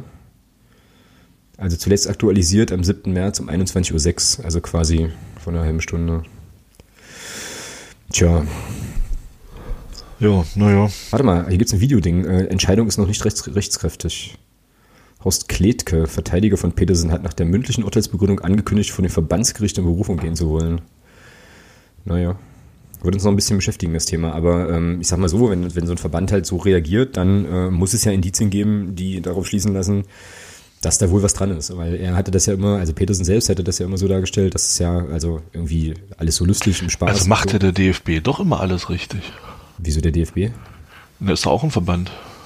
Du hast, du hast gerade gesagt, wenn, wenn so ein Verband das so macht, dann wird das schon richtig sein. Na, ich habe gesagt, da muss was dran sein. Also, naja, eben, da muss, da, da muss ja bei den Geschichten, die der DFB so spricht, auch immer was dran sein. Naja, die haben ihre Gründe, würde ich sagen. Aber ich, also ich weiß jetzt nicht genau, was du meinst, aber ähm, oder womit du das jetzt vergleichst, aber ähm, so wie wie das jetzt für mich klingt, ist das so, dass es halt eine NOFV-Untersuchung in, diese, in dieser ganzen Geschichte gegeben hat und ähm, dann wohl, äh, ja, das Ergebnis war, da war wohl was. Na gut, morgen, äh, hier steht ja die Urteilsbegründung, äh, soll am Freitag erfolgen. Ich denke mal, dann werden sie morgen was dazu sagen. Genau. Genau. Dann bin ich mal gespannt. Ja, ich auch. Ich auch. So, ansonsten hast du jetzt hier noch äh, reingezaubert in unser Ach so. Regeländerungen IFAB. Und dann haben wir beide festgestellt, dass wir eigentlich gar nicht so genau wissen, was da eigentlich geändert wurde. Ich, Ja, wir sind zwei Sachen im, in Erinnerung geblieben. warte mal, ich hatte irgendwo so einen Text gefunden. Äh, oder drei sogar. Ich glaube, viel mehr waren es auch gar nicht. Ähm, ja, das ist ja einmal die Geschichte ähm, Handspiel, die sie geändert haben. Hm, sechs, Also, Sachen, oder, sechs Sachen. oder ändern wollen, ist ja noch nicht. Das tritt ja erst zur neuen Saison in Kraft, das Ganze. Ähm, wenn ich es richtig gelesen habe, ist es wohl so, dass jetzt Handspiel generell gepfiffen wird, also auch wenn es unabsichtlich ist wohl. Das wird, also es ist in meinen Augen dann noch nicht wirklich vereinfacht, das Ganze. Mhm. Äh, weil ich glaube, es gibt, also, oder mit, äh, ach, hier steht es ja, jetzt, jetzt habe ich es ja gerade, mit der Hand erzählte Tore sollen das Prinzip nicht mehr zählen. Also es gab Genau. ja so, ich weiß nicht, ob du dich erinnern kannst, es gab ja so mal eine Szene, ich glaube, in der letzten Bundesliga-Saison oder, oder, Euro, oder in Europa irgendwo, dass ein Spieler sich an die Hand geköpft hat und der Ball dann durch diese Richtungsänderung ins Tor ging und das Tor gezählt hat. Hm, genau. Also solche Sachen sollen halt äh, nicht mehr passieren in Zukunft. Dann sollen sich ähm, Spieler bei Freistößen nicht mehr in die oder Gegner, also Genau. angreifende Spieler nicht mehr in die Mauer stellen dürfen. Mhm. Aber nur bei Wechsel- Freistößen in Tor, na gut, Freistöße in Tornähe, sonst stellt sie auch keine Mauer, ist ja irgendwie klar. Genau. Ähm, Wechsel sollen jetzt wohl so passieren, dass der Spieler nicht mehr zur Mittellinie zurück Genau. muss, Genau. sondern ja, also von seiner Position aus am schnellsten dann halt einfach rausgehen soll. Genau. Das finde ich auch gut. Finde ich auch gut, ähm, macht Sinn. Ähm, dann war, was war noch? Elfmeter auf der Torlinie. Ähm, Ja, nur noch einen Fuß auf der Torlinie, wobei die Regel, die können sie auch abschaffen, weil also, ich habe das mal aus Spaß, habe ich das wirklich mal immer mal beobachtet, um mal zu gucken. Also es ist kein Torwart im Sinne, im, im Moment des, des Abschlusses beim Elfmeter noch mit dem Fuß auf der Linie. Also die Regel können sie auch komplett abschaffen. Mhm. Äh, warum sie da jetzt einen Fuß draus machen und es ist völlig sinnlos, weil gab es vorher schon nicht, dass die, also es ist immer so, dass die schon einen Meter vor der Linie standen, Mhm. Ja, der Stürmer den, oder der, der Schütze den Ball äh, getroffen hat. Ja, ich habe jetzt hier so einen Zeit-Online-Text gefunden, den ich mir vorhin auch durchgelesen hatte, ähm, den ich auch verlinken werde. Da hat nämlich, ähm, da sind nämlich diese Sachen kurz erklärt und dann gibt es einen gewissen Bernd Heinemann, ähm, die Älteren unter uns erinnern sich, ähm, der das dann kommentiert. Und äh, bei dem Thema Elfmeter auf der Torlinie, genau, ist es so, bei der Ausführung eines Elfmeters müssen sich die Torhüter nur noch mit einem Fuß auf der Torlinie befinden, statt der, bisher wie, also wie bisher mit beiden Füßen, okay. Und Heinemann kommentiert es so, dass er sagt, wie du eigentlich auch, der, das erschließt sich mir nicht so richtig. Auf der Linie bewegen sich die Torhüter ja eh schon hin und her. Was will er denn nur mit dem anderen Fuß machen, wenn er nicht auf der Linie bleiben muss? Genau. Einen kleinen Schritt nach vorne, viele Fragezeichen für mich. Genau, dann gibt's ja noch das Thema kurze Abstöße. Also beim Abstoß muss der Ball nicht mehr, Stimmt, muss nicht mehr aus dem 16er raus. bisher den eigenen Strafraum verlassen, bevor ein Mitspieler ihn annehmen darf. Auch damit soll Zeitspiel unterbunden werden, weil bisher bei einem Verstoß immer nur der Abstoß wiederholt wurde. Gleiches. Das hätte ich, das hätte ich aber gerne geändert. Ich hätte, also das hätte ich gerne anders gesehen. Ich hätte lieber gesehen, dass es dann indirekt einen Freistoß gibt für die angreifende Mannschaft. Ja. Also für die gegnerische Mannschaft. Das wäre dann Ähm, sozusagen noch ein, noch ein Level höher, ne? Oder so. Genau. Ja. Weil so, die Frage, die sich mir jetzt nämlich stellt, ist, äh, welche Folge hat das? Ähm, kann der, kann der angreifende Club oder kann der, der gegnerische, also der nicht Abstoß ausführende äh, Spieler, kann der jetzt im 16er stehen? Muss der weiterhin draußen stehen? Ja. Ähm, können sich die, können sich die Verteidiger in den 16er stellen und die Angreifer müssen draußen bleiben? Mal gucken, da bin ich mal gespannt, wie das dann nachher näher definiert wird. Ähm, Hm. Weil das wird, glaube ich, ganz interessant. Ja, also hier steht jetzt, äh, beim Abschluss muss der Ball nicht mehr, ist ja klar, nicht mehr wie bisher den Strafraum verlassen. Ähm, auch damit soll Zeitspiel unterbunden werden, bla. Gleiches gilt für Freistöße im Strafraum. Gegenspieler dürfen übrigens währenddessen nicht in den Strafraum. Das könnte auch bedeuten, dass die Gegner die Abwehrspieler, die das Spiel aufbauen, nicht mehr direkt zustellen können. So, Heinemann sagt, das ist schon okay, allerdings habe ich in der Praxis noch nicht so oft erlebt, dass Mannschaften das als Mittel zum Zeitspiel nutzen. Äh, ja, genau. So, dann gibt es jetzt keine Tore mehr für Schiedsrichter. Also irgendwie gab es wohl vorher die Möglichkeit, wenn den Schiedsrichter angeschossen hast im Strafraum und der Ball dann reingeht, dann äh, war das Der auch, Schiedsrichter ist nicht mehr Luft, genau. genau, war das auch nicht mehr äh, so. Und äh, Bill, äh, Quatsch, Bild. Zeit sagt hier, rot für den Masseur, also auch Vereinsoffizielle können nun eine gelbe oder rote Karte bekommen. So, und falls der Schiedsrichter nicht herausfindet, wer genau der Übeltäter war, wird der, wird der automatische Cheftrainer bestraft. So. Ja, aber ich glaube, am interessantesten oder das, was die größte Debatte ausgelöst hat oder insgesamt auslöst, schon seit einigen Wochen, ist ja dieses Handspielding. Ähm, und da ist es jetzt wohl so, dass du, äh, also dass alles abgepfiffen wird, wo der Hand, die Hand über der Schulter ist, so äh, über Schulterhöhe ist. Und Heinemann, Heinemann sagt dann sinngemäß, und das kann ich auch nachvollziehen, ähm, dass es halt schwierig ist, äh, so, also insgesamt, klar, ähm, aber er sagt auch, alles, was jetzt über Schulter ist, ist verboten, ist schwierig. Ähm, und er sagt dann, man soll mal hochspringen und versuchen, äh, die Arme unter der Schulterhöhe zu halten, was eigentlich nicht funktioniert, weil du musst ja Schwung holen, so, weißt du? Ja, genau. Also wird das wahrscheinlich weiterhin, ähm, weiterhin ein Thema sein. Ich kann mich übrigens auch gar nicht so richtig erinnern, oder andersrum, ich habe äh, das Gefühl, dass es gerade so eine richtig aktuelle Debatte ist, die es so vor, weiß ich nicht, zehn Jahren noch nicht so gab. Oder ist das ein enttäuschter Eindruck, weil ich mich vielleicht jetzt einfach nur mehr damit beschäftige? Ich denke mal, zweiteres.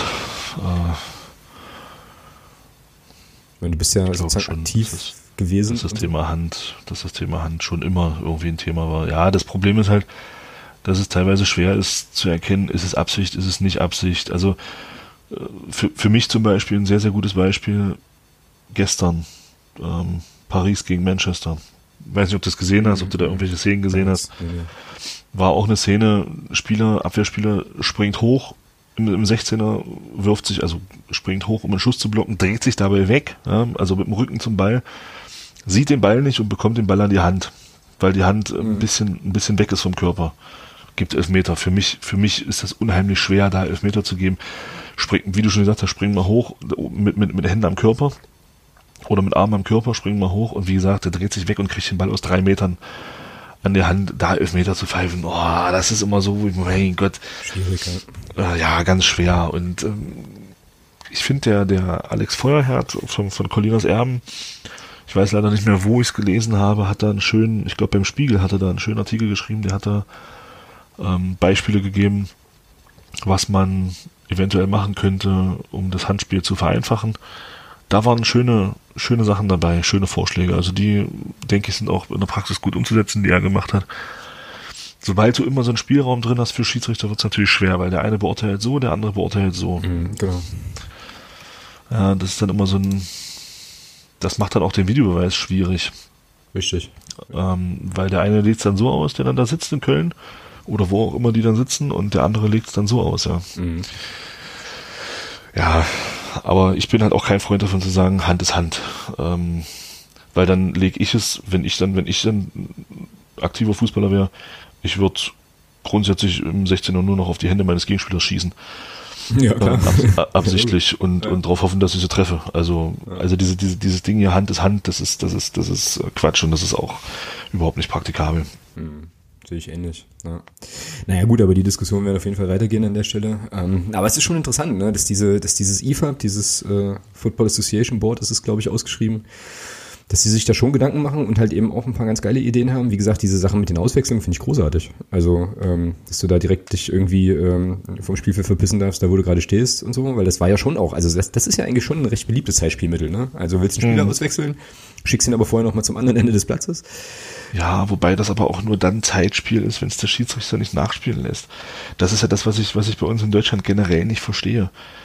Wenn ich das sehe, dass der sich Zeit lässt, dann gucke ich auf die Uhr und gucke, wie lange der braucht und als Strafe lege ich noch eine halbe Minute drauf. Klar, logisch. Ja. So, also das würde doch, das würde doch überhaupt keine Rolle spielen, wenn wir dann auch mal wie in England Nachspielzeiten von sechs, sieben Minuten hätten. Genau. Dann würden, dann würden solche Sachen gar keine Rolle spielen. Also das mal wirklich gemünzt nur bei uns auf, auf, auf, auf, auf, auf den Fußball in Deutschland.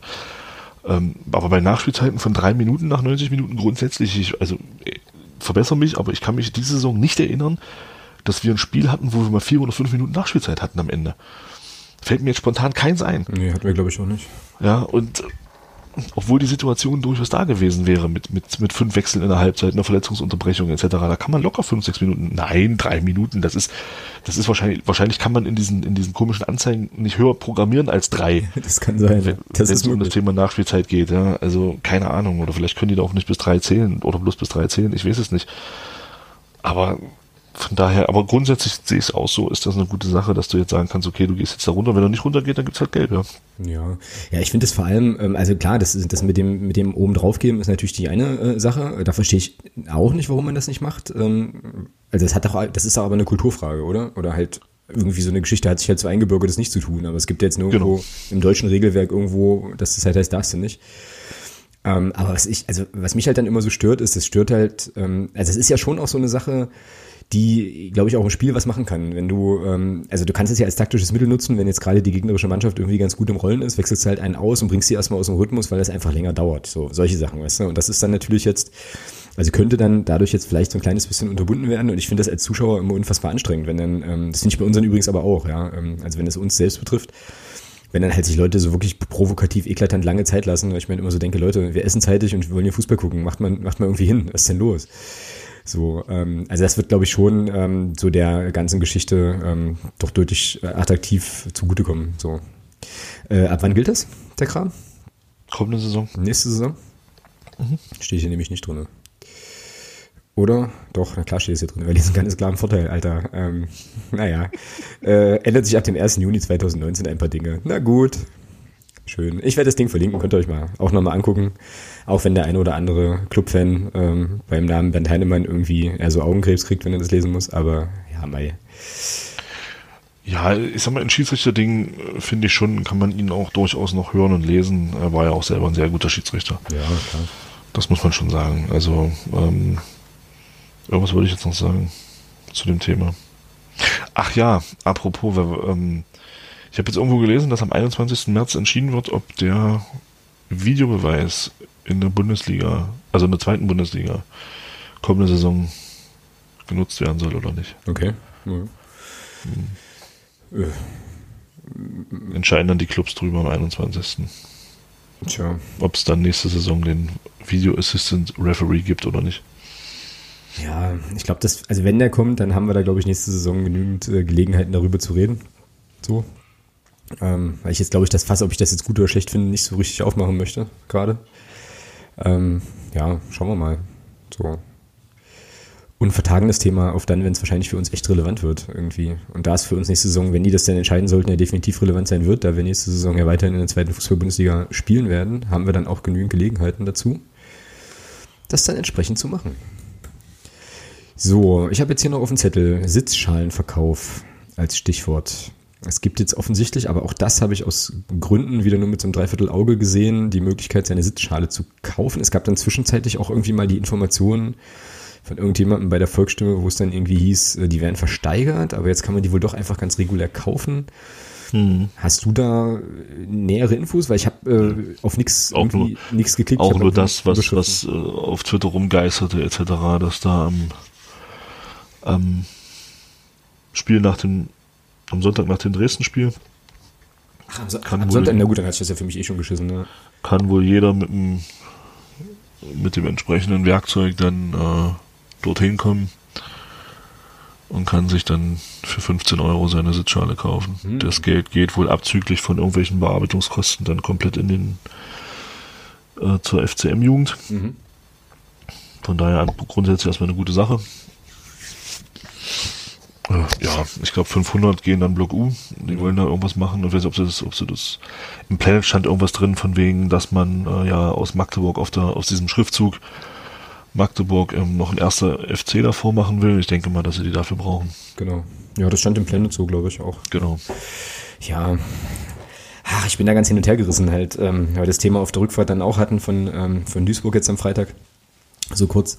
Ist natürlich schon irgendwie so, also, ich meine, gut, wir benutzen die Sitzschalen jetzt nicht so wahnsinnig häufig, aber es ist halt schon irgendwie so ein kleines, es, es wäre halt schon ein cooles Relikt, ja, so, also irgendwie. Ähm, hat ja auch jeder mehr oder weniger seine persönliche äh, markierte Sitzschale inzwischen und so. Die andere Frage, die ich mir dann gestellt habe, was soll ich denn eigentlich mit einer Sitzschale? So, weißt du? Also.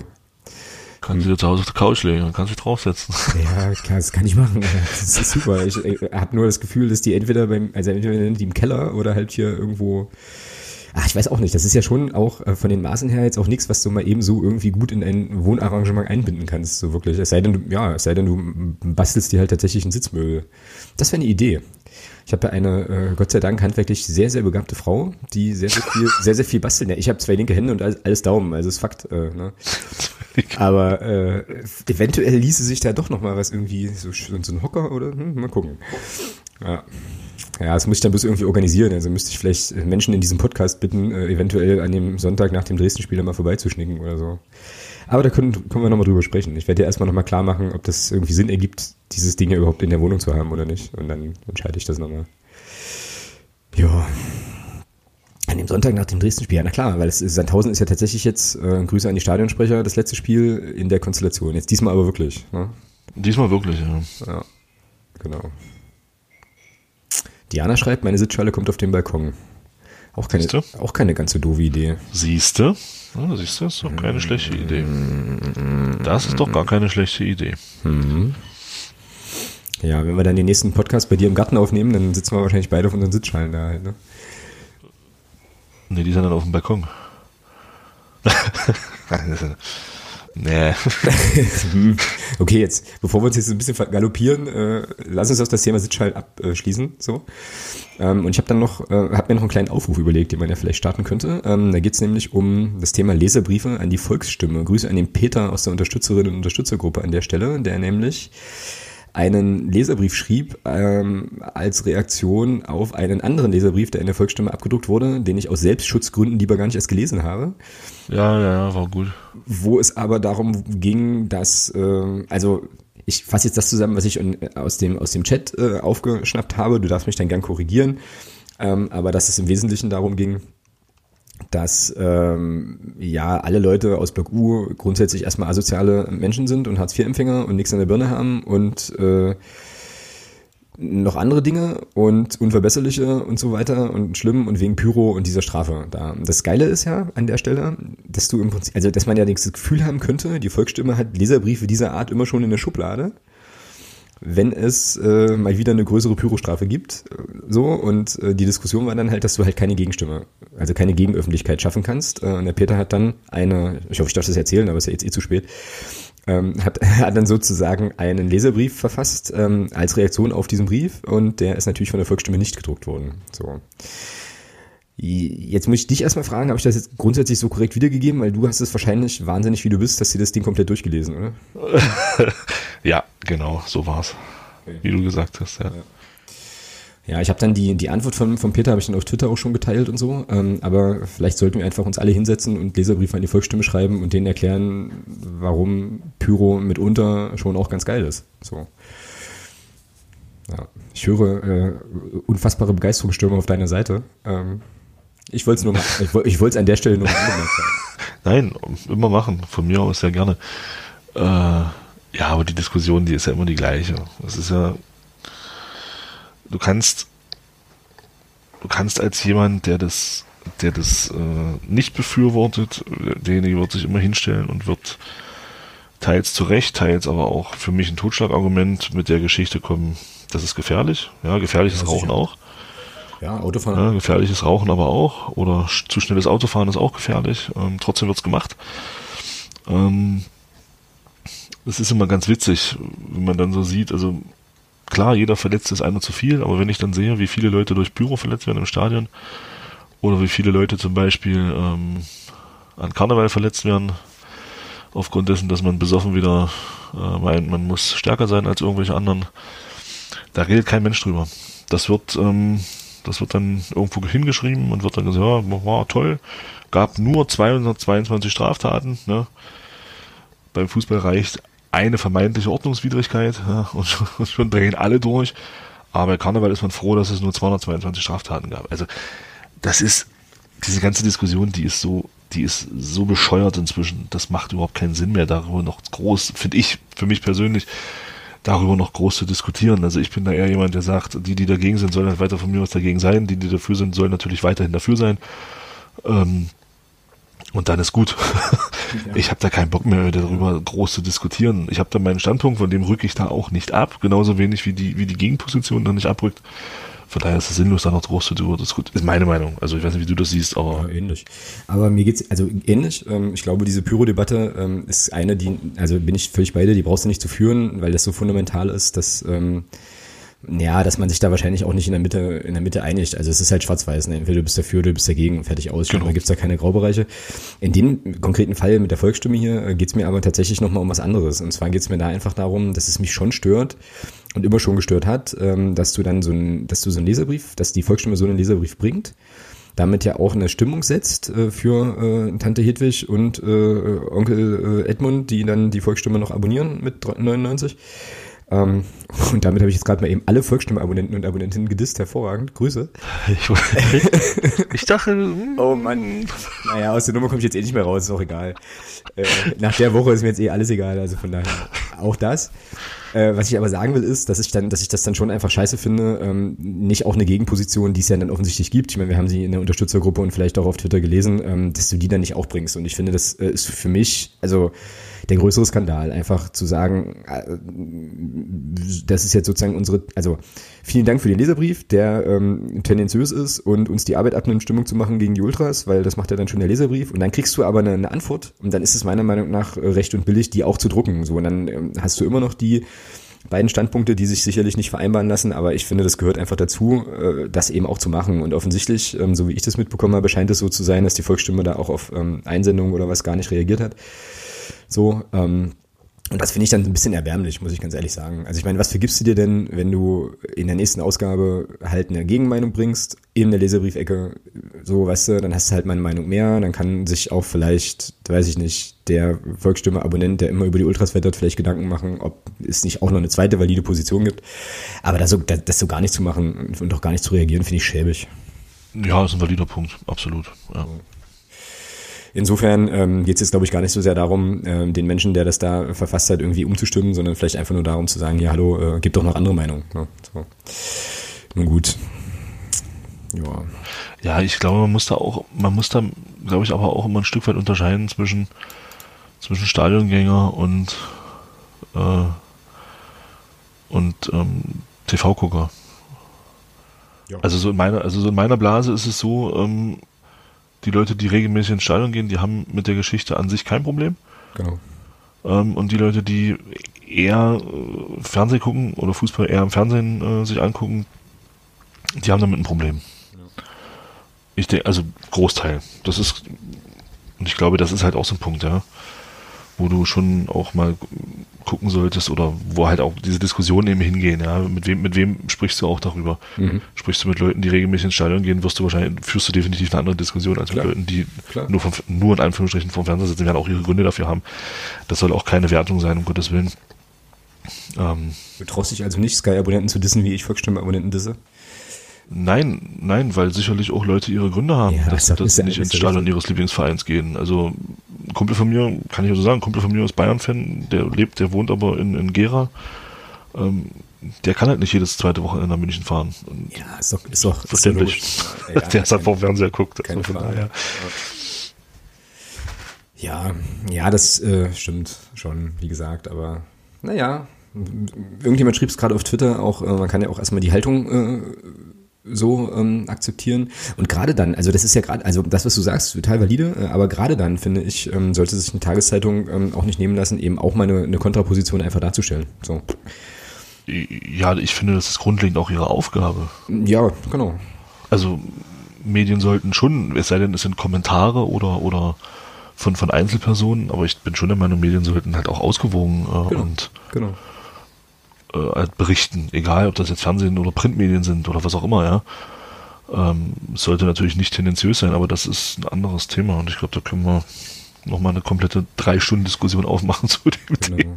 Genau, dabei fällt mir auch wieder ein, wir müssen unbedingt äh, mal bei Gelegenheit jemanden von der Volksstimme, also den Manuel Holscher zum Beispiel, mal einladen ähm, und uns da auch einfach nochmal so ein bisschen so ein bisschen was erzählen lassen zur, zur Arbeit als Volksstimme Sportredakteur. Ähm, ist jetzt nicht unbedingt geknüpft an die Pyro-Diskussion, äh, aber das äh, ist eine Sache, die wir auch bisher noch nicht beleuchtet haben. Wir meckern halt immer nur, aber reden mit den Leuten dann auch nicht im Podcast. Das müssen wir auch mal ändern. Ähm, Nehme ich mir mal auf den Zettel, habe ich aber, glaube ich, schon ganz häufig gesagt. Mache ich aber wirklich. Ähm, genau, das ist auch nochmal zu machen. Gut, dann haben wir den sonstiges Bereich äh, dann tatsächlich abgearbeitet, oder?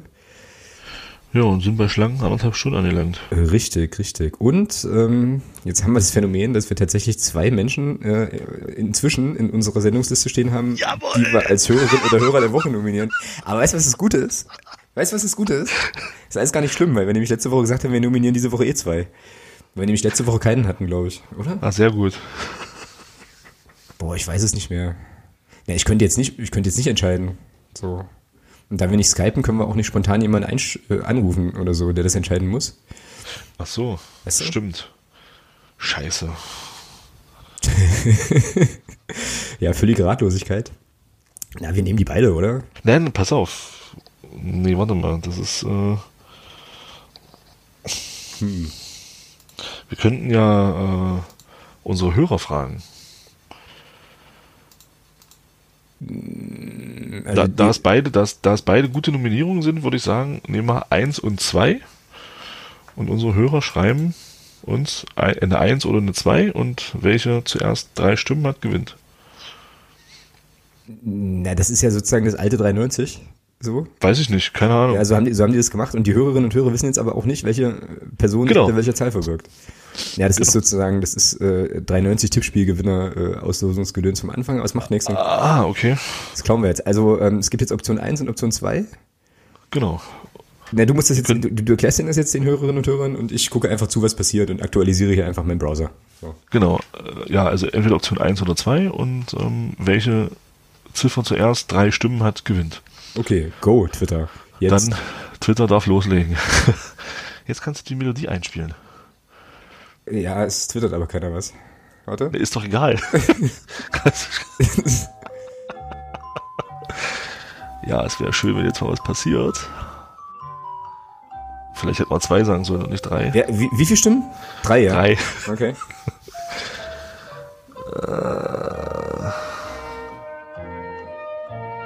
Hm, war eine scheiß Idee, glaub ich. Sag ich doch. Ah, oh, oh, warte. Ja, ich, also zwei, Eins, es zwei. gibt schon Antworten und es gibt auch Menschen, die meckern. Drei. Aber es ist, glaube ich, relativ eindeutig. Die, die zwei hat gewonnen, genau. Ja, die zwei hat aber, also krass auch. Ja, Also übel. ohne, ohne Gegenstimmen. So. Ja, Aber das ist, also der, aber der Fehler im System ist, ist, ist sofort erkannt worden, ja. Also die Albina schreibt, wer ist denn wer? Das habe ich mich auch gefragt gerade. Wer ist denn eigentlich? ist doch egal. Und, Das der, ist doch der Witz an der Sache. und der Chan-MD schreibt Umfrage auf Twitter. Stimmt, hätten wir eigentlich auch machen können, die laufen ja immer so lange. Okay, also es hat jetzt Nummer zwei gewonnen. Das freut, Genau. das freut mich natürlich außerordentlich, weil es, mich, weil es nämlich meine Nominierung ist. Und dann verraten wir aber die erste auch nicht, ne? Damit die Person nicht traurig ist. Äh, Oder haben wir es schon verraten? Nee, ne? nee, haben wir noch nicht verraten. Gut, alles klar. Dann ähm, herzlichen Glückwunsch der ähm, Diana zur Hörerin der Woche heute für die spontane, äh, ja, für spontane Besorgen des Petersen-Artikels beim ähm, ja, Übersport im Osten. Herzlichen Glückwunsch, das ist dein äh, Hörer der Woche, Jule.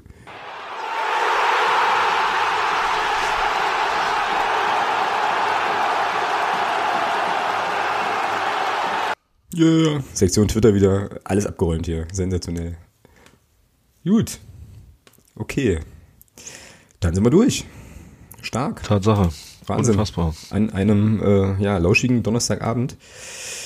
Ja, ähm, und gehen. Also, obwohl das Sendungsdokument wirklich nur eine Seite groß ist diesmal. Es ist grandios. Ja, ja, du musst halt einfach nur die, äh, die richtigen Themen haben, dann passt das schon. Und coole Hörerinnen und Hörer, die uns spontan halt noch was, äh, noch was hier reinspielen, ist auch noch, Stimmt, ja. auch noch ganz großartig. Tja. Ähm, ich weiß gar nicht, wie der aktuelle Vorverkaufsstand jetzt ist für Sonntag. Auf jeden Fall ähm, ist noch nicht ausverkauft. Das lässt, lässt sich Gab aber noch auch ändern. noch keine Zahl, glaube ich. Also ich glaube, der FCM hat da auch noch nichts zu veröffentlicht. Weiß ich jetzt nicht so, aber ist auch eigentlich auch Bums, weil äh, mit Sicherheit noch Karten verfügbar sind. Also äh, ganz, ganz wichtiges Spiel, Leute. Geht ins Stadion, unterstützt die Mannschaft ähm, und ja, lasst uns irgendwie alles machen, was wir machen können, damit wir ähm, die drei Punkte bei uns behalten, weil es wirklich, wirklich wichtig ist. So. Ja, und dann ist es so, dass wir nächste Woche dann, nee, Länderspielpause ist ja noch nicht, richtig. Also das heißt, wir besprechen dann Sandhausen, wir besprechen vor Dresden. Das ist, ach stimmt, Dresden steht ja dann noch an. Genau. Ähm, ja, und alles Genau, weitere. Dresden und dann ist ja Länderspielpause, aber da haben wir ja auch schon was geplant. Genau, genau. Da müsstest du dann halt, glaube ich, nochmal äh, nachhaken, ne? weil das lief jetzt über dich da. Ja, ja, ich hatte ja mit, mit unserem hoffentlich dann Gast auch besprochen, dass ich mich nochmal melde eine Woche vorher, genau. Genau. Ja. Ähm, und wenn jetzt nicht nochmal was Unvorhergesehenes dazwischen kommt, dann wird die nächste Folge auch wieder ganz regulär am Mittwoch laufen. Ähm, also nicht einen Tag verspätet. So. Und ja, dann würde ich sagen, hören wir uns in der kommenden Woche wieder und sehen uns aber jetzt am Wochenende natürlich schon. Hoffentlich alle auch. Also wie gesagt, alle ins Stadion und äh, ja, Der Ralf hat ja gerade geschrieben, 18.400. na, da geht noch mehr. Ja, dann denke ich, sind 20 drin am Ja. Sonntag. Ja. Genau. Schön. Dann vielen Dank fürs Zuhören, vielen Dank auch fürs Mitdiskutieren. Thomas, dir auch vielen Dank für, äh, ja, es wieder standardmäßig dabei sein, sehr geil. Ja, Und sehr gerne. dann, Sehr gerne.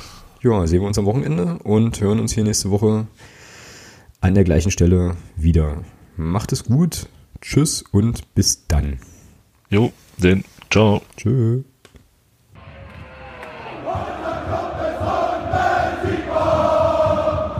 e matar